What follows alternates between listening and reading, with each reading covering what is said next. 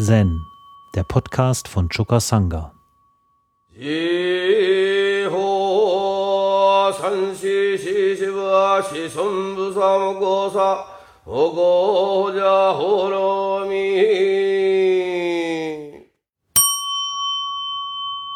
Zum Abschluss unseres Pfingst-Sessions möchte ich noch einmal über ein Koan sprechen, über das ich schon öfter gesprochen habe, nämlich Mumonkan 39, ein Fehler beim Sprechen. Ein Mönch sagte zu Umon, Buddhas Glanz erleuchtet still das ganze Universum. Aber bevor er den Vers beenden konnte, unterbrach ihn Umon. Sind diese Worte nicht von Shosetcho the Genius? Ja, das stimmt, sagte der Mönch. Du hast dich beim Aufsagen verhaspelt, sagte Umon.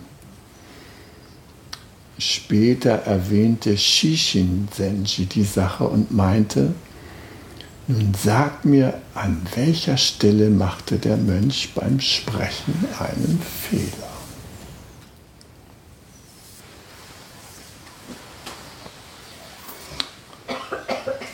Ja, zu diesem Korn kann man Folgendes noch so als Hintergrund, ihr könnt euch bequem hinsetzen, ist ja gleich vorbei.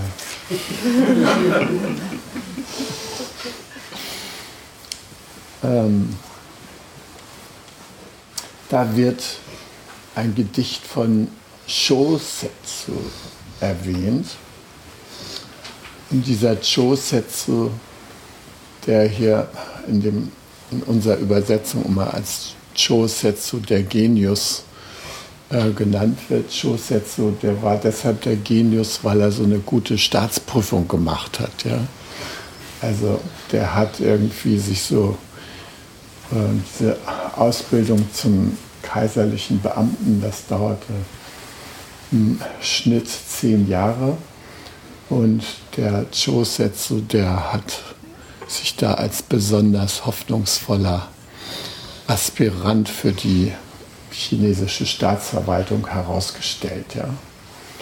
Und unter anderem hat er auch Gedichte gemacht, weil er nämlich Zen geübt hat. Und zwar hat er Zen geübt bei Sekiso Keisho. Und Sekiso Keisho, der äh, wurde übrigens von Tosan äh, berufen, auf einem bestimmten Berg eben seine äh, Kloster einzurichten bzw. zu übernehmen.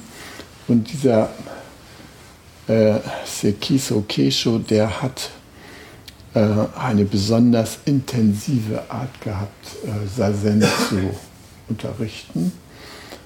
Und ähm, man sagte, wenn man da auf seinen Berg raufkam und die Mönche da am Üben waren, sie saßen wie Pfähle. Ja? Und er verbot seinen Mönchen, sich hinzulegen. Also geruht wurde auch im Sitzen. Und ähm, natürlich haben die auch gearbeitet und so weiter. Auf jeden Fall ähm, dieser äh, Zen-Meister, dessen Zen nannte man auch äh, das Zen der stillen Erleuchtung, Zen of Silent Illumination. Ja? Also die haben da gesessen und Punkt. Und der Laie, ja, der, der Chosetsu, der war Laie und wie gesagt Verwaltungsbeamter und der wollte sich an der Übung beteiligen. Ist natürlich für einen Beamten naheliegend. Die sitzt ja auch den ganzen Tag rum. Warum soll man nicht auch gleich wie ein Pfahl sitzen? Ja? Okay, also der ist dann zu dem äh, Sekiso hingegangen und wie er das erste Mal bei dem war, da hat der Sekiso ihn gefragt, sag mal, wie heißt denn du? Und da hat er gesagt, äh, mein Familienname ist Cho, mein Vorname ist Setze. Ja, Im Asiatischen wird immer der Familienname vorangestellt und dann kommt der Vorname. Ja. Zugehörigkeit zum Stamm ist irgendwie erstmal wichtig. Und deshalb heißt der Cho Setsu, bei uns würde der Setsu Cho heißen. Ja. Also dieser Cho Setsu. Und ähm, das Wort Setze, das heißt so viel wie Ungeschick. Also der, äh, der gehörte wahrscheinlich zu einem dieser drei Typen, von denen Ron Smothermont macht, dass sie sagt, dass sie ähm, aufgrund eines Irrtums in ihrer frühesten Kindheit eine Entscheidung treffen und dann äh, nehmen sie diese Grundentscheidung und machen daraus Lebensmuster. Also diese drei Typen, die Ron Smothermont da beschreibt, ähm, die werden aus einer Standardsituation abgeleitet. Ähm, der Kleine oder die Kleine Annie oder sowas, ja, die liegt in ihrer Wiege oder in ihrem Babybettchen und schläft. Und die Mutter sagt sich, das Kind schläft, du kannst schnell runtergehen und im Reformhaus um die Ecke das Gläschen für die kaufen. Ja? Jetzt gibt es da vegan und besonders biologisches Futter. Und äh, da flitze ich jetzt mal schnell hin, um das zu holen. Ja? Sie läuft also die Treppe runter und zack, zack, zack. Im Reformhaus ist leider eine kleine Schlange, aber sie kriegt das hin mit dem Gläschen und so. Und die Mutter kommt zurück und jetzt kommt Typ 1. Typ 1 äh, hört das Knarren der Treppe, ja. Ist zwar nie auf der Treppe gelaufen, aber das Knarren, das kennt das Baby schon, schon aus dem Bauch kennt es das Knarren der Treppe. Also das bringt es schon mal mit der Mutter in Verbindung. Und die Mutter kommt in die Babyzimmer, durch die Babyzimmertür durch und das Kind lächelt. Und gleichzeitig verbindet das Kind das Wiedererscheinen der Mutter in der Tür mit seinem Lächeln. Und die Deutung dieses Zusammenhangs äh, erfolgt bei dem Kind in der Weise, dass es sich sagt, weil ich gelächelt habe, ist sie wiedergekommen. Ja? Ja. Typ 1. Weil ich gelächelt habe, ist sie wiedergekommen. Dann kommt selbe Situation, Typ 2. Mutter ab ins Reformhaus, holt das Gläschen, Treppe wieder hoch, ja. Sie knarzt auf der Treppe. Der Kleine ist aufgewacht, ja, hat die Mutter vermisst, hat schon angefangen zu weinen, ja. Und jetzt hört er das Knarzen auf der Treppe und jetzt haut er den Nachbrenner rein. Ah, ah, losgeschrien. Und sie stürzt rein. Oh, mein Kleiner, ist die Mama nicht da gewesen? Und du warst ganz allein, aber jetzt ist sie da. Er verbindet das Wiedererscheinen der Mutter in der Kinderzimmertür damit, dass er geschrien hat. Ja, weil ich so richtig losgebrüllt habe. Deshalb ist sie wieder erschienen. So. Und jetzt kommt Typ 3. Und Typ 3, der ist also so ein Typ, der äh, wacht auch auf, die Mutter ist weg, ja. Sieht sie nicht im Zimmer und äh, er weint einen kleinen Augenblick und dann sagt er sich, ich bin zu schade für diese Welt. Und geht in die innere Immigration. Er verpisst sich aus der Außenwelt in die Innenwelt. Und dann liegt er da, so ganz still. Ja? Die Mutter kommt zurück. Das Kind rührt sich nicht. Die Mutter kommt rein. Atmet er noch? Ja, er atmet noch. Ja? Und der sagt sich, weil ich mich aus der Welt zurückgezogen habe, deshalb ist sie wiedergekommen. Das ist Typ 3. Und das ist hier so ein bisschen Josetsu the Genius vermutlich. Der ist, glaube ich, auch Typ 3, weil der kriegte den Namen ungeschickt zu sein. Und diese Leute, die sich aus der Welt zurückziehen, die, die zeichnen sich aus dadurch, dass sie eine merkwürdige Form der Ungeschicklichkeit an den Tag legen. Ja. Die rührt daraus, dass sie nicht in der Welt präsent sind, sondern in ihrer Fantasiewelt leben. Ja.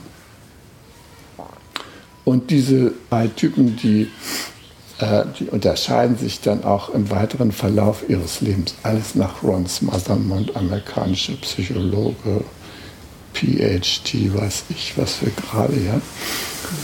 Also dieses lächelnde Baby, das immer wenn Gefahr droht, anfängt zu lächeln, das ist äh, für die Mutter sehr angenehm und sie wird von, um dieses Baby beneidet.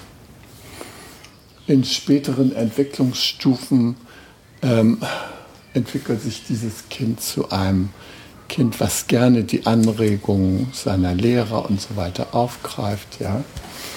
Ähm, das Einzige, was sich bemerkbar macht, ist, dass es in der weiteren Zukunft zu Magenschmerzen neigt, weil es so bereit ist, alles Mögliche zu schlucken. Auch das Unbekömmliche.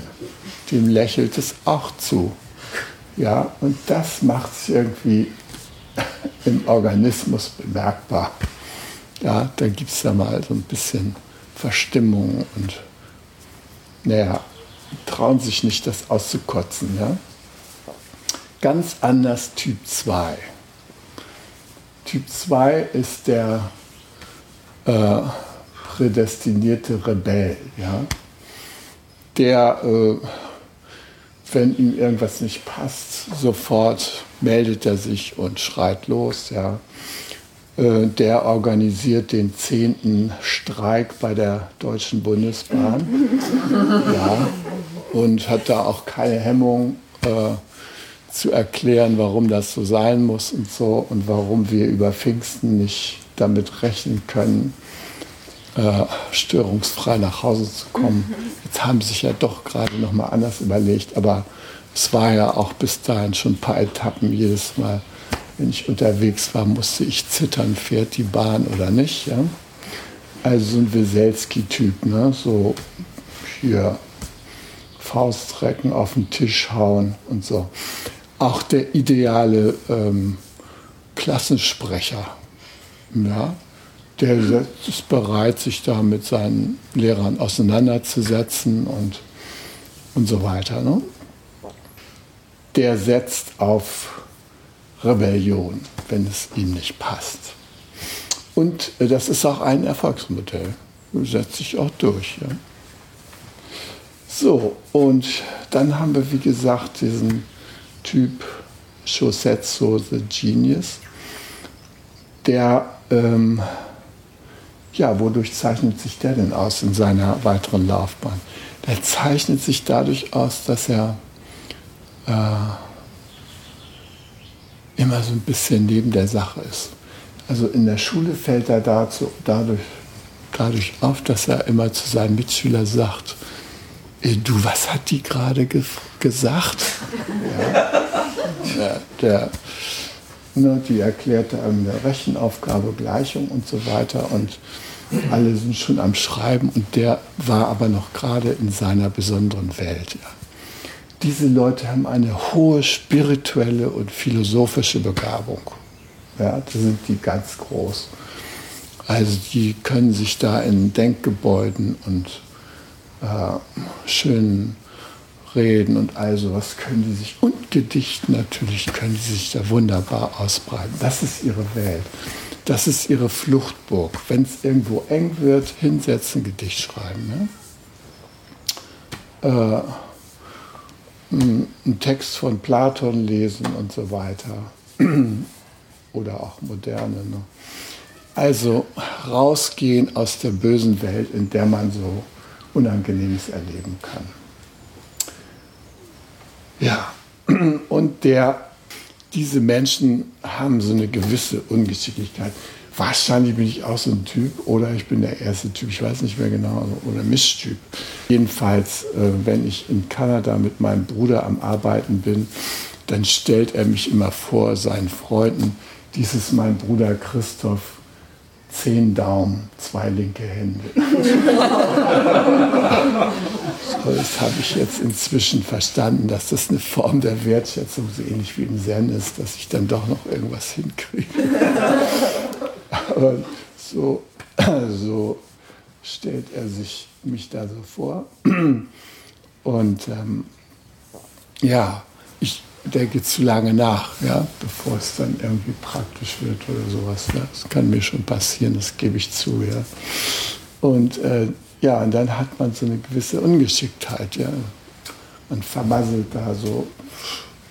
Und jetzt, wenn meine Augen noch schwächer werden, merke ich das auch, dass ich äh, denke, ich gieße in, in den Becher und gieße daneben. Ja. Und dann habe ich den Scheiß, dass ich aufwischen muss und das und das noch bei äh, zwei, meinen beiden jüngsten Kindern, die äh, jedem Anreiz zum Aufräumen widerstehen. die haben das derartig drauf.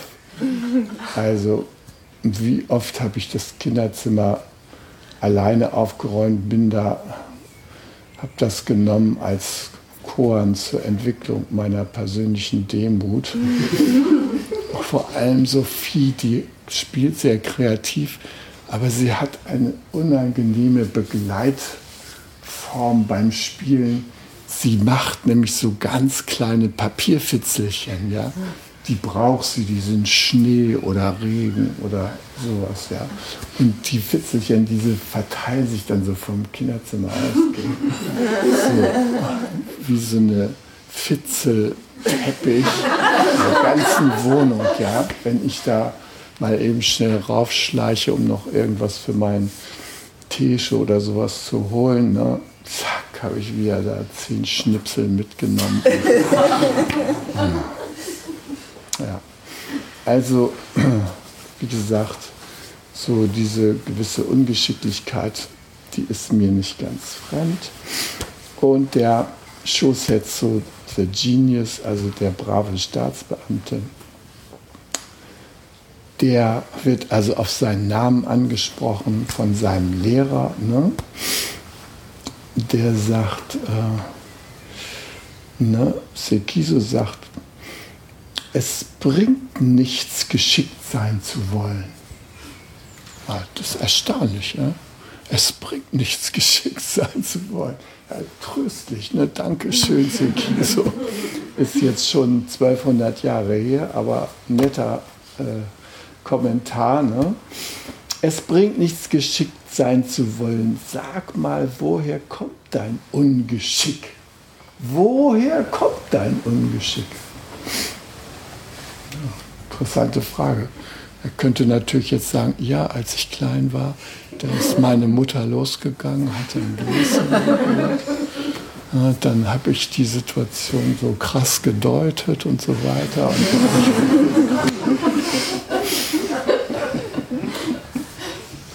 Ja, der weiß darauf keine Antwort und hat daraus ein Korn für sich gemacht. Ja. Und dieses Korn hat er mit nach seiner plötzlichen Erleuchtung darüber hat er in ein wunderbares Gedicht äh,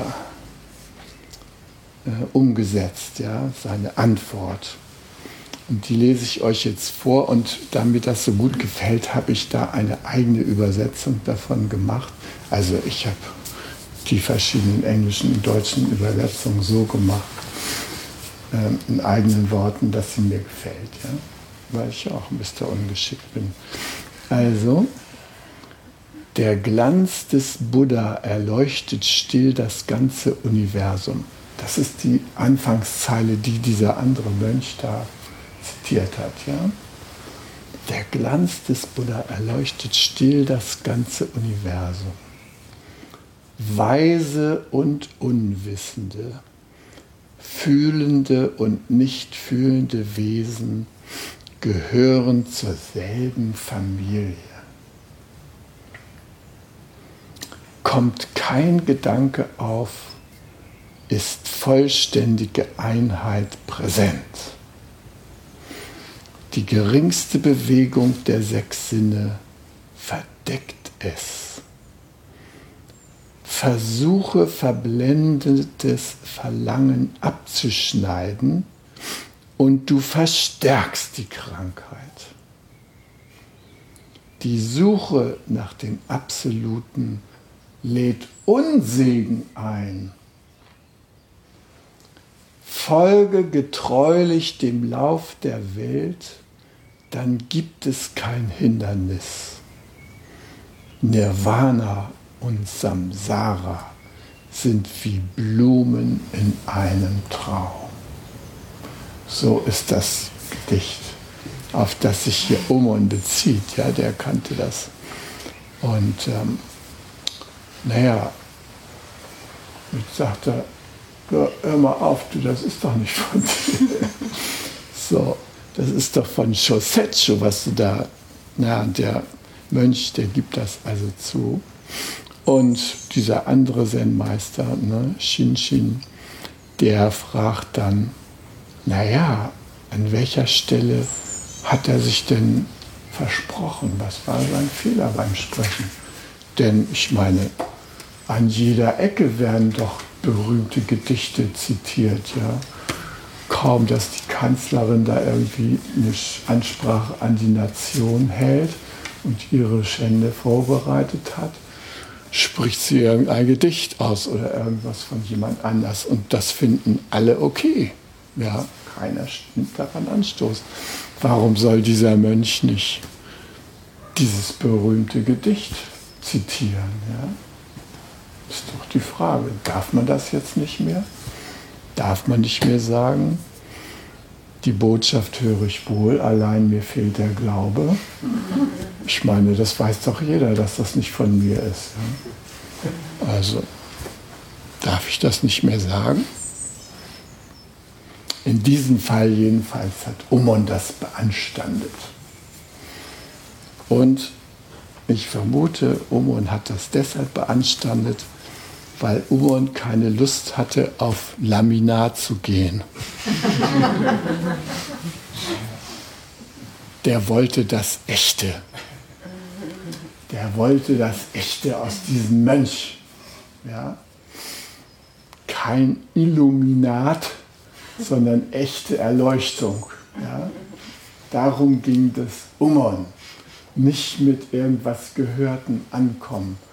Junge, Bring deine eigenen Worte raus, sprich's aus, bring deine Gaben raus. Zeig, womit du die Welt beglückst, ja? Womit du die Welt erleuchtest. Erleuchte du doch mal still die Welt, ja? Und äh, er weist die, die Imitation dieses Mönches zurück, ja? Und ähm, ich finde das sehr schön, dass wir im Zen immer wieder diese Aufforderung erfahren. Mensch, sei echt. Ja, Echtheit vor Schönheit. ja. Und ähm, ich bin ja jetzt in vielen Kursen unterwegs und wenn das Thema auf die Echtheit kommt, dann erlebe ich immer etwas total Krasses, dass die Leute nämlich nicht Echtheit sagen, sondern sie wünschen sich Authentizität.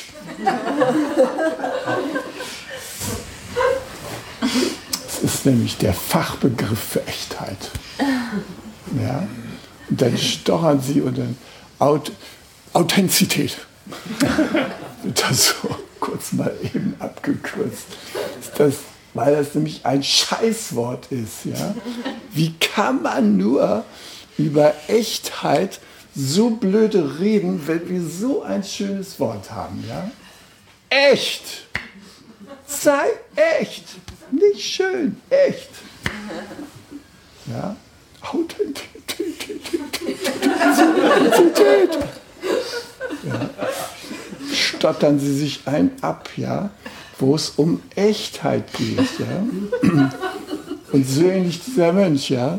der kommt mit einem Illuminat raus. Ja? Fachausdruck für was Pseudo-Erleuchtetes. Ne?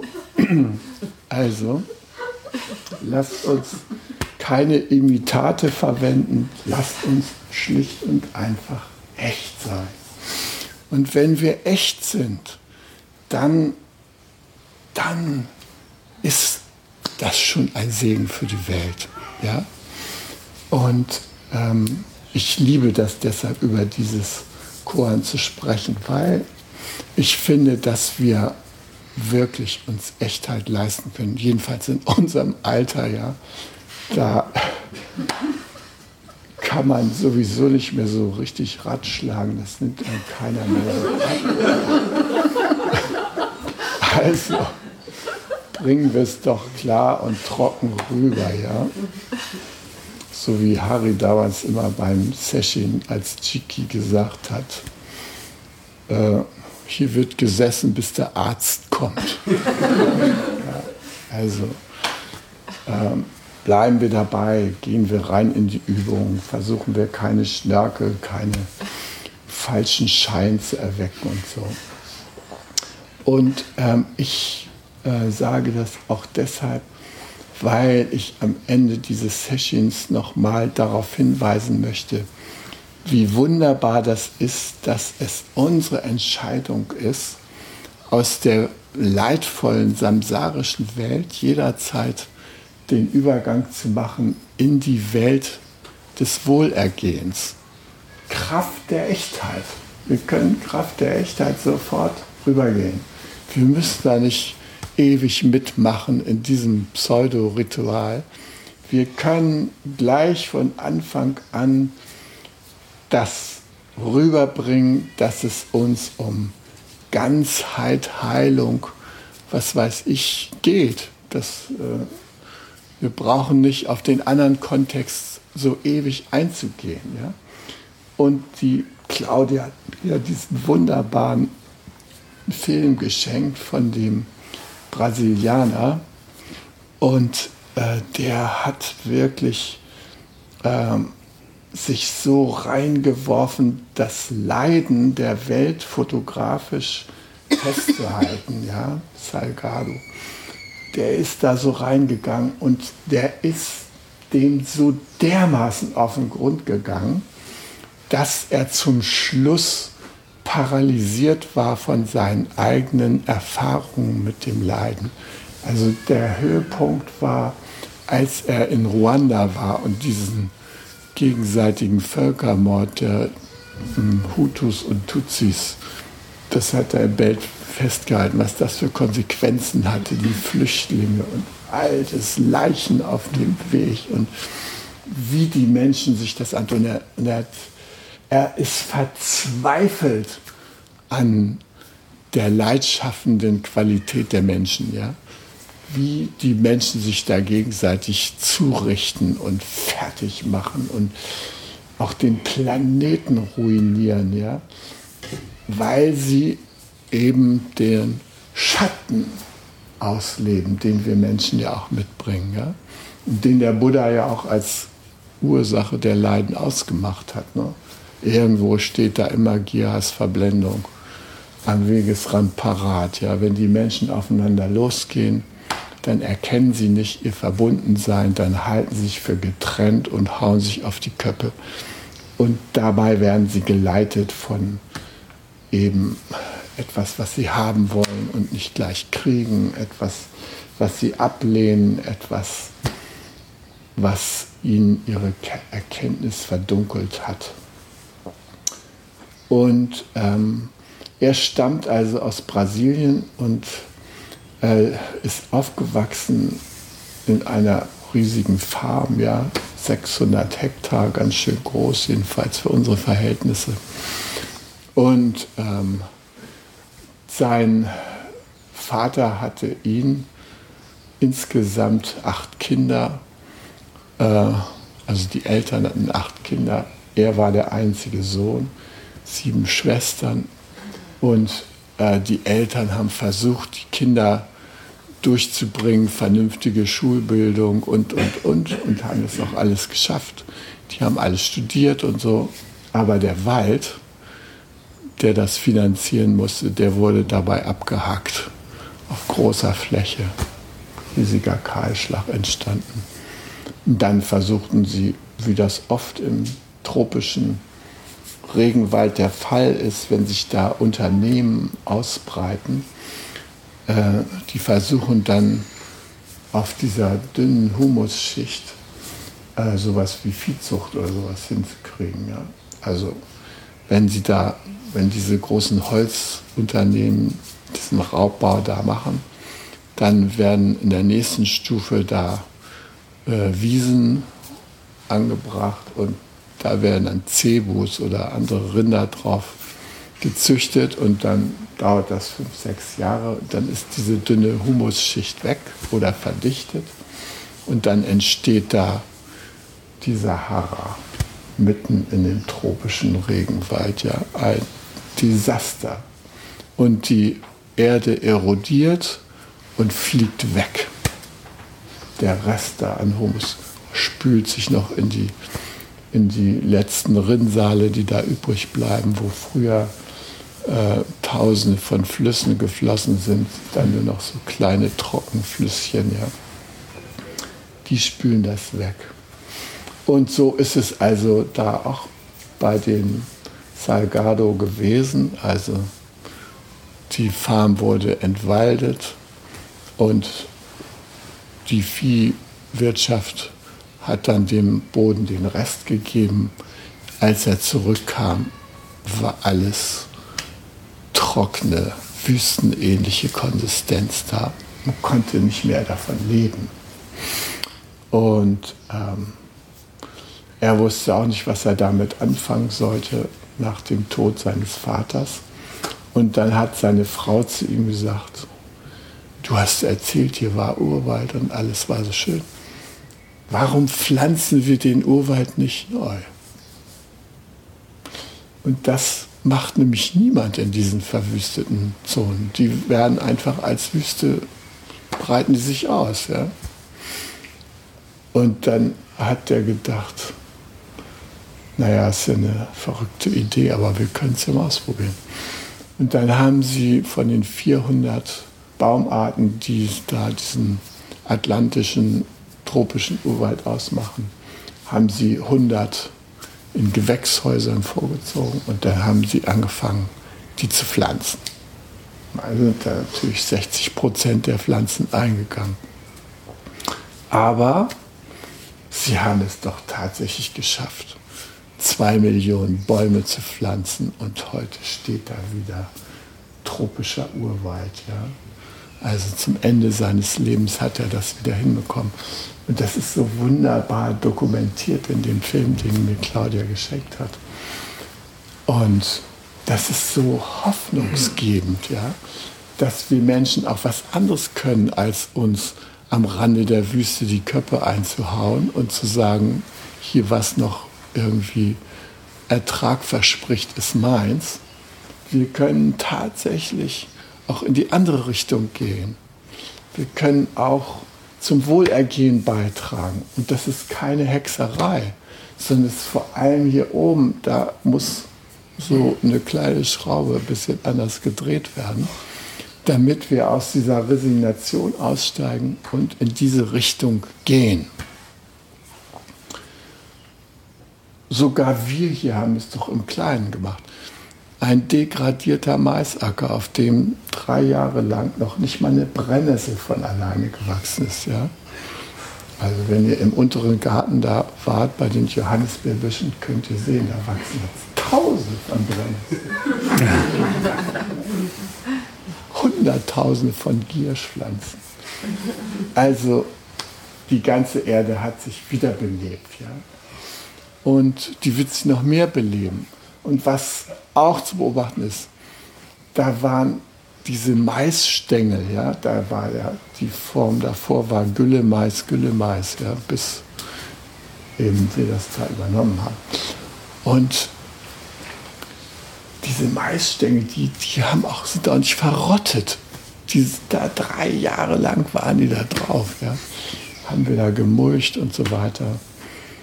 Meine Erfahrung mit dem Mulchen hat ja dem Lebensgarten lange den Zorn des Bürgermeisters eingetragen, weil wir haben dann hier von unseren Supermärkten uns die Pappe geholt und gammeliges Heu und alles haben wir auf der Fläche unseres heutigen Togenji-Geländes da ausgebreitet auf diesen drei Hektaren. Und dann hatten die Kennedys schon super Pläne gemacht, in was sich das mal alles verwandeln wird, ja, mit zwei Sonnenfallen und so. Und der Bauausschuss, der Stellung nehmen sollte zu einer Bauvoranfrage der Kennedys, ähm, ob man da ein Gebäude draufstellen dürfte und so, äh, der kam dann mit dem Bürgermeister zur Besichtigung. Ja. Und die Kennedys haben zu mir gesagt, du, wir sind da leider nicht da, aber du kannst ja auch das Projekt vorstellen. Du kennst dich ja auch mit der Permakultur aus. Du bist ja auch Permakulturdesigner. Dann nimmst du den Plan und erklärst ihm, was wir hier vorhaben. Ja. Und äh, die kamen am nächsten Tag und in der Nacht war ein Sturm, Silke oder sowas über das Gelände hinweggefegt. Und die Pappen, die befanden sich nicht mehr auf dem, Boot, überall da im Wald in den Bäumen. Und die kamen dann mit vier Mercedes an. Und ich stand da vor einem völlig abgedeckten Gelände mit, mit einer schönen Karte, wo so nette Sachen angepflanzt waren. Und die kamen sich vor wie auf der Müllhalde. Ja. Und dann haben äh, habe ich denen versucht zu erklären, was da jetzt Schönes entstehen wird. Ja. Und der Bürgermeister war so sauer. Ich hatte im Lebensgarten Kuchen, alles möglich, Kaffee, alles vorbereitet, ja damit wir noch mal reden können über das, was ich Ihnen da gezeigt habe. Die sind stumpf wieder zurückgefahren und haben die Einladung zu Kaffee und Kuchen rundheraus abgelehnt, weil die dermaßen, der Bürgermeister war, dermaßen sauer, ja, über das, was ich da den unverschämterweise präsentiert habe. Jetzt würde er wahrscheinlich anders darüber denken, aber damals war er einfach nur entsetzt, ja, dass sowas in seiner Gemeinde, ihr müsst euch vorstellen, unsere Gemeinde Steierberg, das ist so eine echte Saubermannsgemeinde, die hat äh, echt Schotter und ähm, da, da wird nichts dem Zufall überlassen, sondern da wird überall gehegt und gepflegt. Und äh, Steierberg war lange Zeit eine der drei Gemeinden in Niedersachsen, die schwarze Zahlen schrieb, also keine Schulden, die von ihren Überschüssen in den Gemeindefinanzausgleich eingezahlt hat. Ja. Aber vorher noch mal alles bei sich zu Hause schön gemacht haben. Super Schwimmbad, ja. Die Leute kommen von fern und nah, um da zu baden im Freibad und so. Also es ist irgendwo ganz picobello, ja. Und dann Müllhalde, mitten im Wald. Könnt ihr euch vorstellen. Schrecklich, ja. Gut, aber ihr seht, dass wir da inzwischen auf einem guten Weg sind. Und das finde ich auch beruhigend, ja. Also, dass man nicht sagen muss, na, wenn man hier jetzt durch die Gegend geht und sieht diese ganzen Felder, die jetzt für die Biogasanlagen mit Mais bebaut werden, ja. Eine Biogasanlage bedeutet 1000 Hektar werden mit Mais oder diesem Biogasroggen bebaut. Und äh, da das ja keine Nahrungspflanzen sind, äh, werden die hemmungslos mit Insektiziden und allem natürlich behandelt. Ja? Da kann man manchmal in depressive Stimmung kommen. Aber ich sage mir immer, ich stelle mir dann vor, wie wird es hier in 100 Jahren sein? Und in 100 Jahren, da haben wir diesen ganzen Scheiß da hinter uns gelassen. Ja? Da können wir das alles wieder umwandeln und in kleine paradiesische Zonen umwandeln. Da ist dann richtig was los. Da sind dann Landeplätze für Kraniche und so weiter. Und wir brauchen keine Tiere mehr zu essen, weil wir schon äh, von den Veganern die tollen Anregungen haben, wie man Entenbraten essen kann, ohne dass da ein einziges Stückchen Ente drin ist. Die moderne Lebensmittelindustrie, die ist da auch ganz bei den Veganern und äh, findet da Wege. Ja, die machen ja jetzt schon Putenfleisch mit nur 10% Pute. Für die letzten 10% auch noch weglassen. Also, ihr könnt euch vorstellen, da, da sind wir wahrscheinlich ganz kritisch. Ja, also, und ich habe euch ja gestern da von meiner Entwicklung hin zu dem Punkt erzählt, wo ich gesagt habe, und jetzt mache ich, was ich positiv machen will. Nicht mehr. Ich halte mich nicht mehr auf mit dem gegen irgendwas sein. Ja? Die Zustände, die man bekämpfen will, die umzingeln uns zwar weiterhin, aber wir haben so einen kleinen Hinterhof, wo wir schon mal anfangen können. Und das ist in der Geschichte immer so gewesen. Das Neue ist immer im Hinterhof des Alten gewachsen. Und diese ganzen Strukturen, wenn ich da hingucke, Putin und Obama, wie die sich da bekabbeln und so, das ist eigentlich alles von gestern. Psst, irgendwie schon längst out. Da ist nichts Cooles mehr dran. Überhaupt nichts. Ja? Und dem können wir einfach eine neue, eine neue Art nicht entgegensetzen, sondern wir machen das einfach. Ja, wir kümmern uns nicht darum, was da läuft. Wir nehmen das zur Kenntnis, weil wir nicht naiv sind. Aber es bestimmt nicht mehr unser Weltbild. Wir lassen uns davon nicht mehr prägen. Und das finde ich ganz interessant, dass man jetzt bei den jungen Leuten von der Generation Y spricht. Die fragen, warum soll ich das tun in deinem Betrieb? Ist das überhaupt sinnvoll? Ja? Also mein Sohn, der hat mich auch überrascht, der ich sage, was willst du denn eines Tages mal werden? Du willst jetzt hier, machst jetzt hier einen auf Robotik und so weiter. Ähm, willst du jetzt noch mehr äh, Arbeitsplätze in der Autoindustrie vernichten helfen oder was hast du gesagt? Nee. Ich will nur solche Produkte herstellen, die sich von alleine verkaufen, weil sie so sinnvoll sind. Äh, Im Augenblick beschäftigt er sich mit Medizinrobotern. Ja? So kleine Dinger, die irgendwie hier oben Kehlkopfkrebs äh, schadfrei entfernen können oder sowas. Ja? Also das ist sein Thema. Er möchte was Sinnvolles machen. Er will nicht äh, da, wo man Schotter mitmachen kann ohne Ende, sondern was Sinnvolles. Und das fragen sich ganz viele junge Leute und die äh, haben die gute Situation, dass man händeringend nach ihnen suchen wird. Weil wir nämlich gehen jetzt hier alle mit stattlicher Gesundheit in das Heer der über 60-Jährigen und füllen das auf, ja, und so die nachwachsende Generation ist dünn gesät, ja. Die können uns jetzt mal ein paar Fragen stellen, können jetzt mal sagen, ey, warum sollen wir denn jetzt das hier machen? Ja, wir finden das nicht mehr sinnvoll. Mal abgesehen davon, dass wir die Rente gar nicht mehr durchkriegen, die ihr ja schon verbraucht habt. Ja, also stellen die uns. Ne? So, und in diesem Sinne meine ich, es ist wunderbar, dass jeder von uns das in der Hand hat, das Universum still zu erleuchten wir können einfach in diese Perspektive gehen.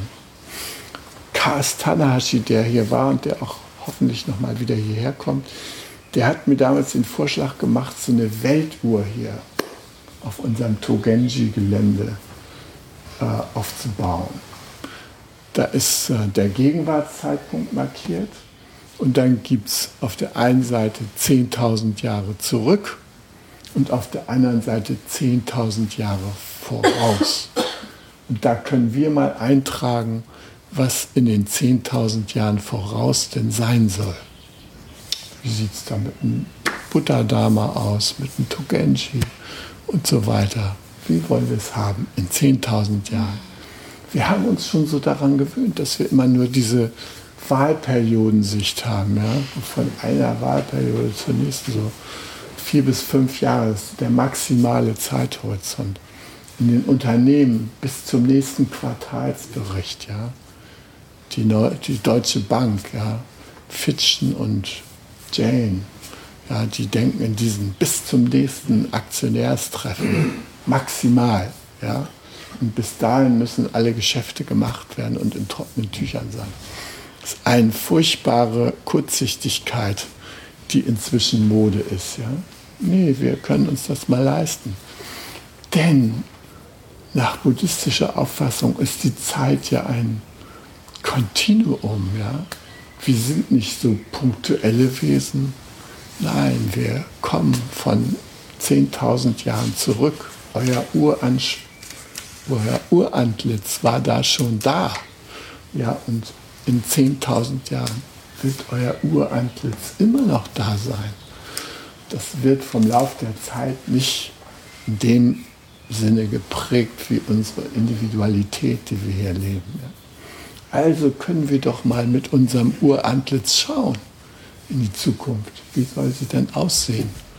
Und dann können wir auch die relativen Zusammenhänge in unserer Vorstellung neu gestalten. In diesem Sinne wünsche ich euch schöne Visionen, also nicht solche Visionen, wie Helmut Schmidt sagt, wer Visionen hat, der soll zum Arzt gehen, sondern ich meine jetzt, schaut mal mit dem Blick des still erhellenden äh, des Universums, schaut mal um euch. Schaut mal, was wir alles für wunderbare Ansatzpunkte haben, um das Universum still zu erleuchten, auch als Gemeinschaft. Hi. Zen, der Podcast, ist eine Produktion von Chokasanga e.V. in Kooperation mit dem Podcaststudio Paderborn.